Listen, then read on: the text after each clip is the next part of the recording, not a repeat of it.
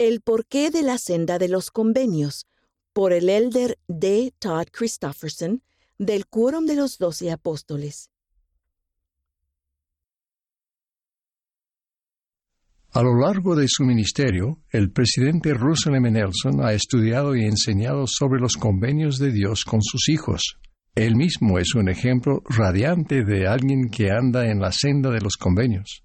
En su primer mensaje como presidente de la Iglesia, el presidente Nelson declaró su compromiso de seguir al Salvador al hacer convenios con él y luego guardar esos convenios abrirá la puerta a toda bendición y privilegio espiritual que están al alcance de hombres, mujeres y niños en todas partes. Las ordenanzas del templo y los convenios que ustedes hagan allí son clave para fortalecer su vida, su matrimonio y su familia, y su habilidad para resistir los ataques del adversario, y los fortalecerá en su compromiso de mantenerse en la senda de los convenios. ¿Qué es la senda de los convenios? Es aquella senda que nos lleva hasta el reino celestial de Dios. Nos embarcamos en esa senda desde la puerta del bautismo y luego seguimos adelante con firmeza en Cristo, teniendo un fulgor perfecto de esperanza y amor por Dios y por todos los hombres, los dos grandes mandamientos, hasta el fin. En el curso de la senda de los convenios, la cual por cierto se extiende más allá de la vida terrenal, recibimos todas las ordenanzas y convenios pertinentes a la salvación y la exaltación. Obedecer los principios y mandamientos del Evangelio de Jesucristo día a día es el curso de mayor felicidad y satisfacción en la vida. Por una parte, la persona se evita muchos problemas y cosas que lamentar. Permítame utilizar una analogía deportiva. En tenis hay algo llamado errores no forzados son cosas como enviar una pelota sencilla contra la red o cometer doble falta en el servicio. Los errores no forzados se consideran el resultado de los desatinos del jugador, en vez de ser causados por la habilidad del oponente.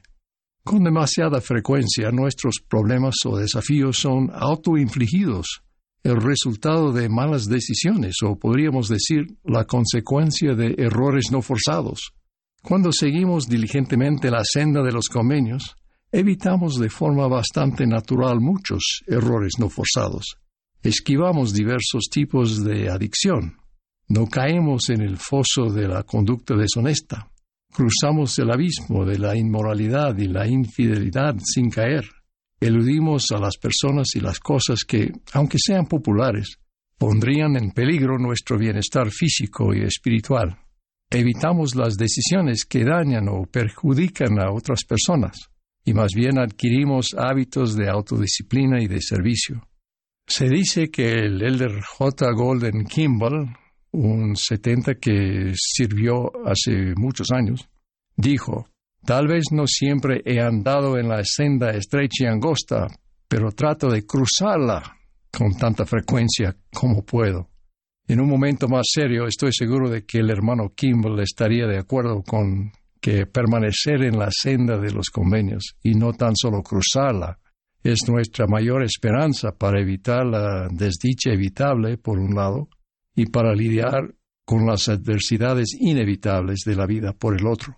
Alguien podría decir, puedo tomar buenas decisiones con o sin el bautismo. No necesito convenios para ser una persona honorable o exitosa. Ciertamente hay muchos que, aunque no se encuentran en la senda de los convenios, actúan de un modo que refleja las decisiones y contribuciones de aquellos que están en la senda. Se podría decir que reciben las bendiciones de transitar un camino coherente con los convenios. ¿Cuál es entonces la diferencia de la senda de los convenios? En realidad la diferencia es singular y eternamente significativa.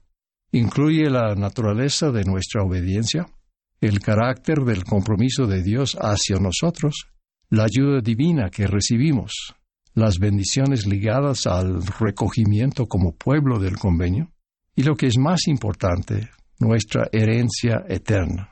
Lo primero es la naturaleza de nuestra obediencia a Dios. Es más que simplemente tener buenas intenciones nos comprometemos solemnemente a vivir de toda palabra que sale de la boca de Dios. En esto seguimos el ejemplo de Jesucristo. Al ser bautizado, Él muestra a los hijos de los hombres que, según la carne, Él se humilla ante el Padre y testifica al Padre que le sería obediente al observar sus mandamientos. Con los convenios no solo estamos resueltos a evitar errores o ser prudentes con nuestras decisiones, sino que nos sentimos responsables ante Dios por nuestras decisiones y por nuestra vida. Tomamos sobre nosotros el nombre de Cristo, nos centramos en Cristo, en ser valientes en el testimonio de Jesús y en cultivar el carácter de Él. Ofrecemos el sacrificio de un corazón quebrantado y un espíritu contrito. Con los convenios, la obediencia a los principios del Evangelio se arraiga en nuestra alma misma. Conozco un matrimonio que, al momento de casarse, la esposa no estaba activa en la iglesia y el esposo nunca había sido miembro de la iglesia. Me referiré a ellos como María y Juan, que no son sus nombres reales. Cuando llegaron los hijos, María sintió la profunda necesidad de criarlos, como dicen las Escrituras, en disciplina y amonestación del Señor. Juan la apoyaba. María hizo algunos sacrificios importantes para estar en el hogar a fin de enseñar el Evangelio de forma constante. Se aseguró de que la familia aprovechara plenamente la adoración y la actividad en la iglesia. María y Juan llegaron a ser padres ejemplares, y sus hijos, todos varones llenos de energía, crecieron en fe y devoción a los principios y normas del Evangelio. Los padres de Juan, los abuelos de los niños, estaban complacidos con la vida sana y los logros de sus nietos, pero debido a cierto antagonismo hacia la Iglesia, querían atribuir ese éxito exclusivamente a las habilidades parentales de Juan y María. Si bien no era miembro de la Iglesia, Juan no dejó de cuestionar esa afirmación e insistió en que lo que ellos veían eran los frutos de las enseñanzas del Evangelio, lo que sus hijos experimentaban en la iglesia, así como lo que sucedía en el hogar. Juan mismo estaba siendo influenciado por el Espíritu, por el amor y el ejemplo de su esposa, y por los ruegos de sus hijos. En el debido tiempo y para alegría de los miembros del barrio, y de sus amistades fue bautizado. Aunque en la vida de ellos y sus hijos no han faltado los desafíos, María y Juan afirman de todo corazón que el convenio del Evangelio es, en efecto, la raíz de sus bendiciones, individualmente y como familia. Han visto cumplirse las palabras del Señor a Jeremías en la vida de sus hijos y en la de ellos.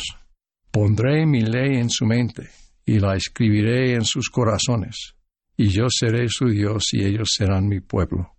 Otro aspecto singular de la senda de los convenios es nuestra relación con la deidad. Los convenios que Dios ofrece a sus hijos hacen más que guiarnos, nos ligan a Él. Una vez leí un artículo de periódico escrito por un periodista poco informado que explicaba que la forma en que efectuamos bautismos por los muertos es sumergiendo rollos de microfilmes en el agua. De ese modo, todos aquellos cuyos nombres figuren en el microfilm se consideran bautizados. Ese método sería eficiente, extremadamente eficiente, pero ignora el valor infinito de cada alma y la importancia crucial del convenio personal con Dios. Jesús dijo, Entrad por la puerta estrecha, porque estrecha es la puerta y angosto el camino que conduce a la vida y pocos son los que lo hallan. Hablando en sentido figurado, esa puerta es tan estrecha que permite que solo entre una persona a la vez. Cada una asume un compromiso individual con Dios y a cambio recibe de Él un convenio individual, por nombre, en el que puede confiar incondicionalmente por el tiempo y la eternidad. Esto nos lleva a considerar una tercera bendición especial de la senda de los convenios. Dios brinda un don casi incomprensible para ayudar a guardar los convenios a quienes los hacen, el don del Espíritu Santo. Dicho don es el derecho a la compañía, protección y guía constantes del Santo Espíritu. En la senda de los convenios también encontramos las bendiciones esenciales del perdón y de ser limpios de pecado. Esa ayuda solo puede recibirse mediante la gracia divina administrada por el Espíritu Santo. Y este es el mandamiento, dice el Señor. Arrepentíos todos vosotros extremos de la tierra, y venid a mí y sed bautizados en mi nombre, para que seáis santificados por la recepción del Espíritu Santo, a fin de que en el postrer día os presentéis ante mí sin mancha. Quienes siguen la senda de los convenios hallan bendiciones singulares en diversos recogimientos divinamente señalados. A lo largo de las escrituras encontramos profecías del recogimiento literal de las largamente dispersadas tribus de Israel en las tierras de su herencia. El cumplimiento de esas profecías está ahora en marcha con el recogimiento del pueblo del convenio en la Iglesia, el reino de Dios sobre la tierra. El presidente Nelson explica, cuando hablamos del recogimiento, simplemente estamos diciendo esta verdad fundamental. Cada uno de los hijos de nuestro Padre Celestial merece escuchar el mensaje del Evangelio restaurado de Jesucristo. El Señor manda a los miembros de la Iglesia de Jesucristo de los santos de los últimos días. Levantaos y brillad, para que vuestra luz sea un estandarte a las naciones a fin de que el recogimiento en la tierra de Sión y sus estacas sea para defensa y para refugio contra la tempestad y contra la ira cuando sea derramada sin mezcla sobre toda la tierra. Existe también una congregación semanal del pueblo del convenio en la casa de oración en el día del Señor, para que más íntegramente nos conservemos sin mancha del mundo. Es una reunión para participar del pan y el agua sacramentales en memoria de la expiación de Jesucristo. Cuando era adolescente, yo era el único miembro de la iglesia en mi clase de la escuela secundaria. Disfrutaba relacionarme con muchos buenos amigos en la escuela. No obstante, descubrí que dependía mucho de dicha reunión del día de reposo cada semana para vivificarme y renovarme espiritual y hasta físicamente cuánto hemos sentido la pérdida de esa regular reunión del convenio durante la actual pandemia y cuánto ansiamos que llegue el momento en que podamos volver a reunirnos como antes. Por último, el pueblo del convenio se congrega en el templo, la casa del Señor, para procurar las ordenanzas, las bendiciones y la revelación que únicamente están disponibles allí. El profeta José Smith enseñó, ¿Cuál era el objeto del recogimiento del pueblo de Dios en cualquier época del mundo? El objeto principal era edificar una casa al Señor, en el cual Él pudiera revelar a su pueblo las ordenanzas de su casa y las glorias de su reino, y enseñar a la gente el camino de la salvación. Porque hay ciertas ordenanzas y principios que, para poder enseñarse y practicarse, deben efectuarse en un lugar o casa edificada para tal propósito. Al final, solo al seguir la senda de los convenios, heredamos las bendiciones de Abraham, Isaac y Jacob, las supremas bendiciones de la salvación y la exaltación que solo Dios puede dar. Las referencias que hacen las escrituras al pueblo del convenio a menudo se refieren a los descendientes literales de Abraham o la casa de Israel, sin embargo, el pueblo del convenio también incluye a todos los que reciben el Evangelio de Jesucristo.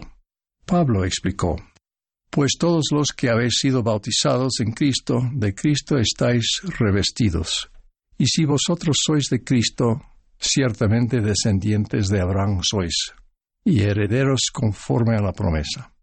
Quienes son leales a sus convenios saldrán en la resurrección de los justos. Son hechos perfectos mediante Jesús, el mediador del nuevo convenio. Son aquellos cuyos cuerpos son celestiales, cuya gloria es la del sol, sí la gloria de Dios, el más alto de todos. Por consiguiente, todas las cosas son suyas, sea vida o muerte, o cosas presentes o cosas futuras, todas son suyas, y ellos son de Cristo, y Cristo es de Dios. Ruego que, como pueblo, demos oído al llamado del profeta de permanecer en la senda de los convenios. Nefi nos vio a nosotros y nuestra época, y escribió, Yo Nefi vi que el poder del Cordero de Dios descendió sobre los santos de la iglesia del Cordero y sobre el pueblo del convenio del Señor, que se hallaban dispersados sobre toda la superficie de la tierra, y tenían por armas su rectitud, y el poder de Dios en gran gloria. Este domingo de Pascua de Resurrección testifico de Jesucristo, cuya resurrección es nuestra esperanza y la seguridad irrefutable de todo lo que se promete en la senda de los convenios y al final de ella. En el nombre de Jesucristo. Amén.